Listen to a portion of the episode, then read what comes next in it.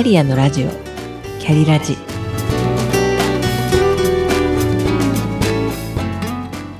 この番組は自分の中の多様性と可能性を最大限生かしてしなやかに100年生きたい。そんなあなたに向けてお送りする聞くカウンセリング番組です。お疲れ様です。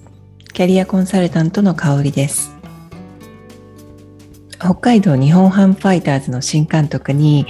新庄剛志さんが就任されました彼の就任会見はご覧になられたでしょうか？いや本当に期待を裏切らないですね。えぶっ飛んだ、えー、新庄節炸裂の会見を夜中に YouTube で見て、えゲラゲラ笑ってしまいました。で私は新庄監督と同世代で物心がついた頃からのプロ野球好きです。新庄さんはごひいき球団ではありませんでしたが新人時代から引退するまで彼のプレーもさることながらプロ野球界では気候と言われてもおかしくない、えファンを楽しませるためなら何でもやるという姿勢が面白かったですしプロだなぁと思って見ていましたそんなビッグボス新庄監督に就任会見で夢についてお聞きになった方がいました。それに対して新庄監督は56個叶えてきてるんで飽きちゃいましたねと言った後に夢というか人生毎日楽しいことを見つけてそれを積み重ねてやっていってどんどん夢は叶っていると思うとコメントされていました。さすがです。というわけで本日は夢をテーマにお話ししたいと思います。ドリハラ。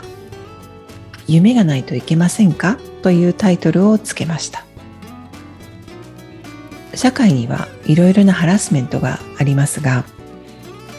パワハラセクハラモラハラマタハラ。そしてドリハラもその一つでドリームハラスメントの略です。ハラスメントは人権侵害いじめや嫌がらせのことを意味します。皆さんは子供の頃から何度将来の夢は何ですかと聞かれてきたでしょうか？きっぱりはっきりと〇〇ですと答えられる人もいるでしょうが私はこの夢という言葉にワクワクしたことがなくいつもざわっとして答えなきゃいけないの？と思っていた記憶があります。それでも先生が欲しがりそうなことをその場その場で答えていたような子供でした。この夢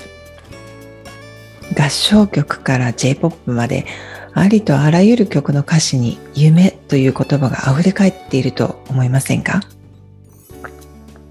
この夢がハラスメントの一つに加わっているくらいですから苦痛に思っている人も多いということです大学入試の面接でも就職試験でも将来の夢は何ですか？と夢を持っていないといけないかのように聞くの何なんでしょうね。あれば素敵だと思いますがでもなくてもいいし夢がないことに引け目を感じる必要なんて全然ないです。社会に出る前特に働いた経験がないと叶えたい夢を持ちづらいものです。働き始めると自分のお役目に気づいて好きなことややりたいことが見えてきたりするものですから小学生が無邪気にパティシエになりたいとか YouTuber になりたいと言っても大人はへえぐらいなスルー感で聞いているのでしょうがこれが高校生が YouTuber になりたいなどともしも正直に夢を語ろうものなら甘いとかそんな夢みたいなことを言ってないで現実見なさいとか勉強しなさいと大人に言われるのがオチです。夢を聞かれたから正直に何々になりたいと言っているのに。夢を持った子供にはマイナスな言葉で全否定するドリームキラー。代表選手は親ですね。親が理想を描いて子供にこうなってほしいと思うのは自由ですが思い通りにならなくて怒るのは違います。そんなケースをいくつも目にしてきました。あなたのためを思って将来苦労しないために言っているのよとドリームキラーは言いますがちょっと無責任です。考えてみてください。ああ私無理なんだ。夢を描いてはダメなんだ。と否定されて行きたくもない進路を選ばされた人が不登校になったり大人になって転職を繰り返しているケースが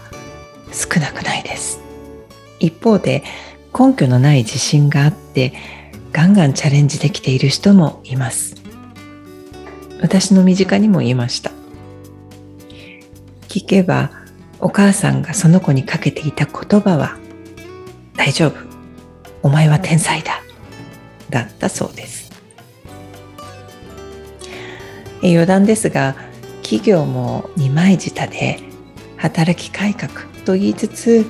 就職の面接でワークライフバランスを大切にしたいなどという学生は脅しますから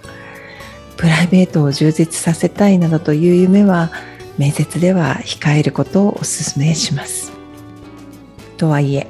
新庄監督も、えー、就任会見で聞かれていたようにとかく人は他人の夢に興味があるということなのでしょう。